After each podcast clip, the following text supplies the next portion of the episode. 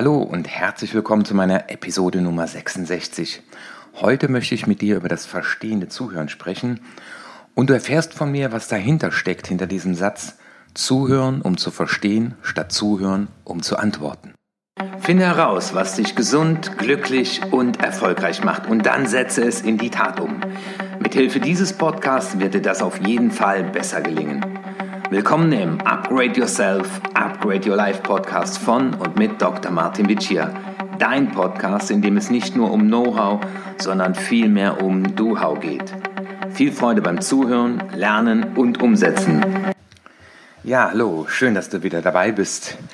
Jeden Mittwoch eine neue Episode. Und dieses Thema, was ich mit dir heute besprechen will, ist ganz, ganz zentral. Ich bin hier gerade in Pforzheim und arbeite mit Führungskräften aus dem Bereich Pflege. Und egal in welchem Bereich ich unterwegs bin, mit Unternehmern, mit Vertrieblern, mit Führungskräften, es geht immer wieder darum, dass wir nicht richtig zuhören. Aber da können wir nichts dafür, weil das ist ein Teil unserer Gehirnleistung. Vielleicht kennst du das, du triffst jemanden und der sagt, hey, wie geht's dir? Und du sagst, oh, heute nicht so gut. Und der andere antwortet, ach, wird schon wieder. Und vielleicht hast du das selber auch schon mal gemacht. Und die Frage ist ja, warum tun wir das und was tun wir da? Es ist ja so, dass wir in Bruchteilen von Sekunden über unser Gehirn erfassen, was der andere da sagt. Und in 0,2 Sekunden verarbeiten wir diese Information. Und das Spannende ist, dass wir dann im autobiografischen Modus sind. So nennt das Stephen R. Covey, der den Begriff auch geprägt hat, zuhören, um zu verstehen, statt zuhören, um zu antworten. Weil im Automatikmodus schalten wir jetzt, nachdem unser Gehirn diese Information verarbeitet hat, in den Antwortmodus. Wir sind also sofort bei uns und überlegen zum Beispiel, kennen wir das? Können wir einen Tipp geben? Oder wir interpretieren diese Situation aus unserer eigenen Motivlage heraus. Wir sehen zum Beispiel, dass irgendjemand etwas getan hat, äh, da hat jemand die Küche nicht aufgeräumt, äh, da hat jemand eine E-Mail nicht beantwortet und wir interpretieren es aus unserer Motivlage und sagen, ach, der war bestimmt zu faul dafür. Aber bleiben wir mal bei dem Gespräch zum Beispiel mit dem Mitarbeiter.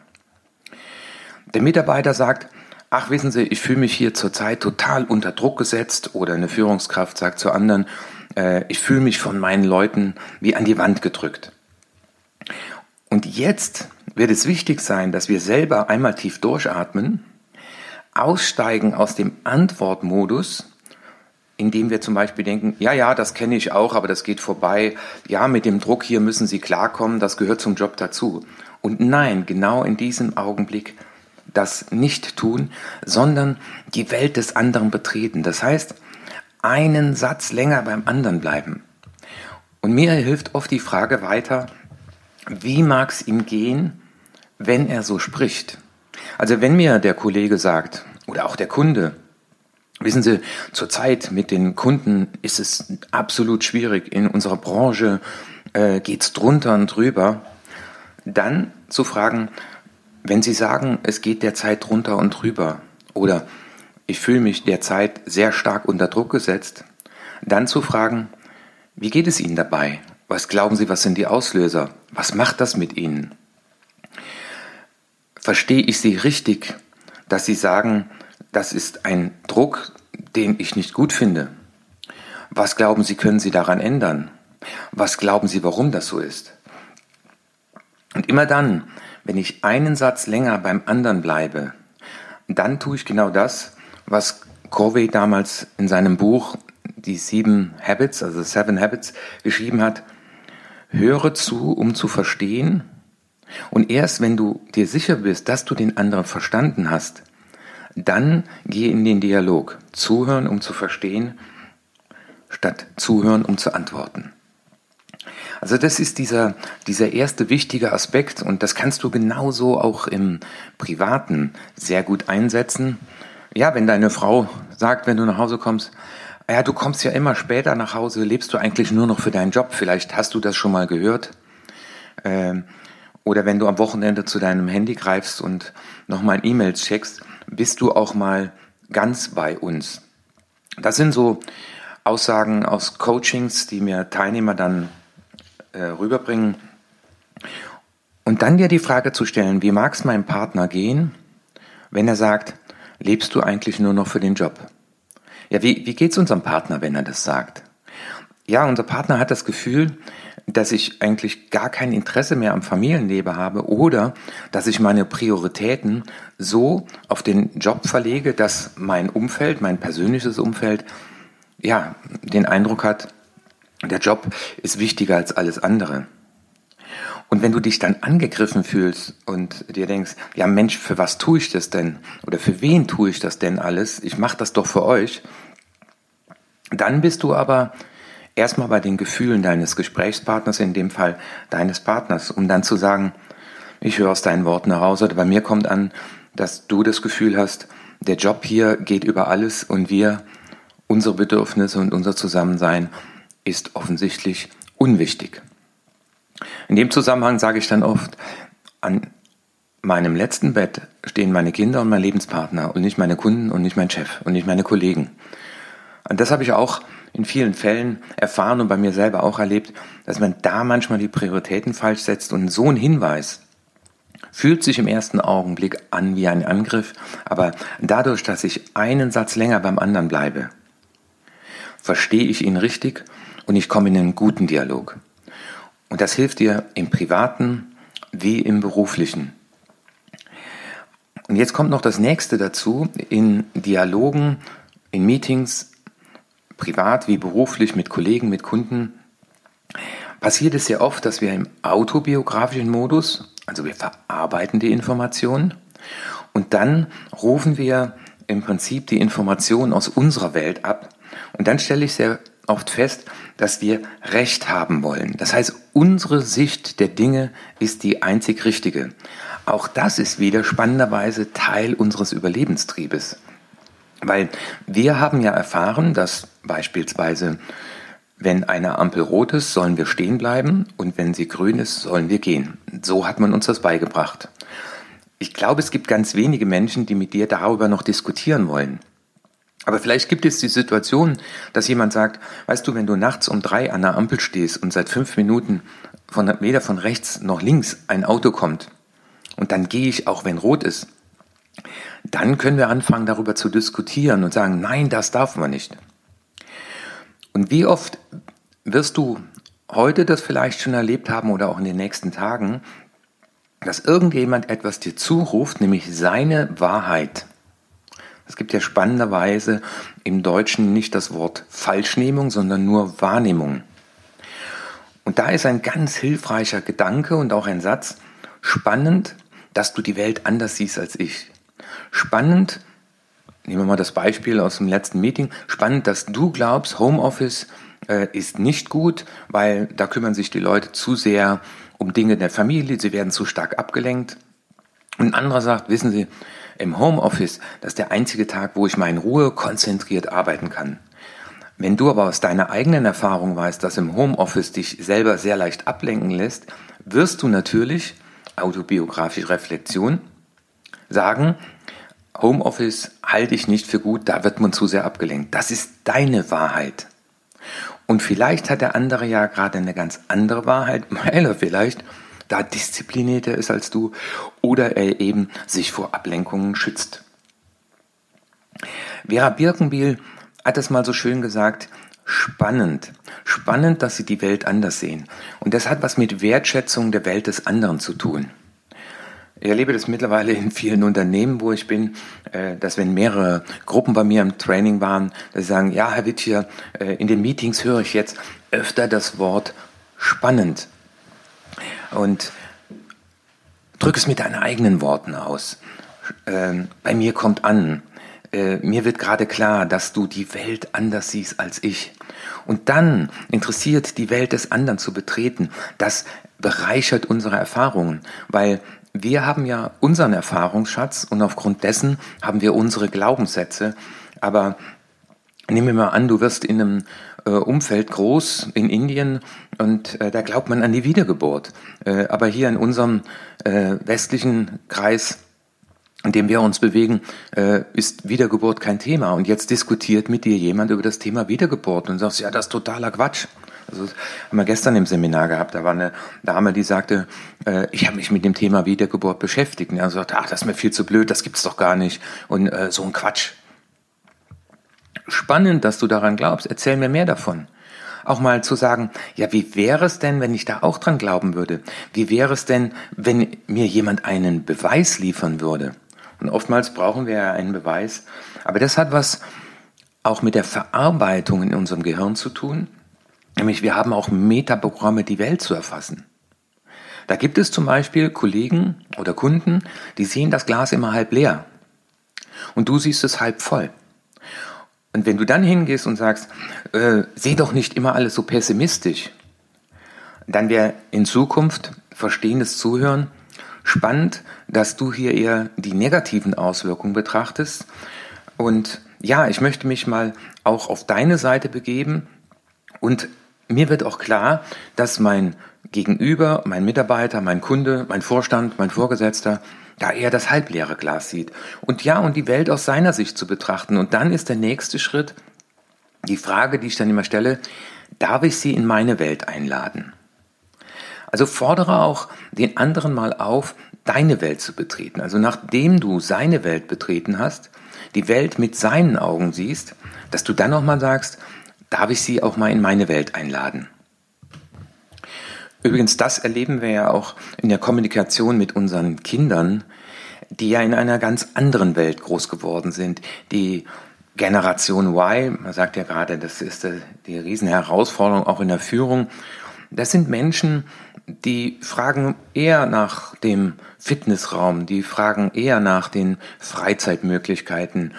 Und wenn wir dann sagen, ja, wissen Sie, junger Mann, äh, von der Freizeit werden wir hier keinen Umsatz machen, äh, hier wird gearbeitet, dann ist der Hintergrund ja, dass die Generation, die uns erzogen hat, einen hohen Wert auf Arbeit und Leistung gelegt hat. Und die Digitalisierung, äh, die neue Welt, die Welt, die die Jugend äh, betreten hat, ist eine andere, die wir betreten haben. Und wir können uns daran bereichern, wenn wir aufhören, Recht haben zu wollen. Und deswegen immer diese Erlaubnis einholen, oder dieses, ja, die Aufforderung, bist du bereit, auch mal meine Welt zu betreten? Ich bin aber auch bereit, deine Welt zu betreten. Und ich glaube, dann entsteht ein echter Dialog. Wenn wir aufhören, Recht haben zu wollen. Dann erst können wir uns echt austauschen. Und ich glaube, das ist das Ideale, dass wir uns austauschen mit unserem Kunden, der gewisse Dinge ungerecht sieht. Oder so Sätze wie, das kann doch wohl nicht wahr sein. Wie kann es denn sowas geben? Das zeigt uns ja, dass der andere es für unmöglich hält, wir aber sagen, ja, das ist so. Fassen wir das doch nochmal zusammen. Ähm, der erste Tipp, das wäre das Do-How. Äh, das ist ja auch mein Ansatz hier in meinem Podcast und das wäre auch mal eine Wochenaufgabe, also bis zum nächsten Podcast mir mal die Frage zu stellen, wenn ein anderer etwas ausspeichert, so heißt ja bei der Telekom, ausspeichern, ähm, dir die Frage zu stellen, wie mag es ihm gehen, wenn er so spricht? Also, wenn der Nächste etwas sagt zu dir und das mit Emotionen belagert ist, ich fühle mich ausgenutzt, das ist mir zu stressig, einfach mal einen Satz länger bei ihm zu bleiben und nur die Frage zu stellen, wie mag es ihm gehen? Also frage dich, wie mag es ihm gehen, wenn er so spricht.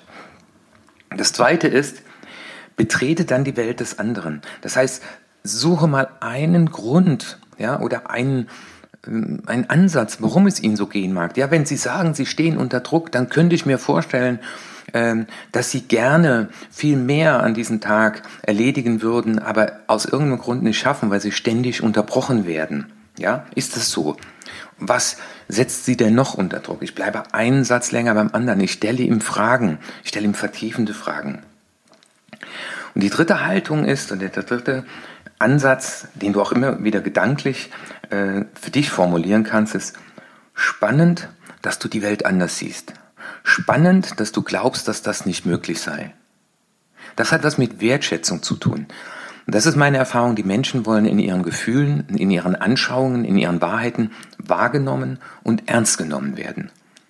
Und durch diese Haltung, spannend, dass du die Welt anders siehst, das ist echtes Verstehen und da steckt auch das Wort stehen drin. Also ich lasse ihn stehen.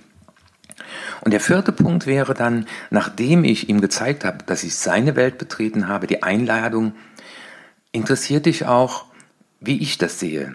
Bist du auch bereit, mir mal zuzuhören? Bist du bereit, auch mal diese Situation aus meiner Brille zu betrachten? Und das ist die Einladung zum Dialog. Und dann wird es natürlich Menschen geben, die sagen, nee, interessiert mich nicht. Aber in ganz vielen Fällen wird es dazu kommen, weil du auch in der Tat diese Vorleistung gebracht hast.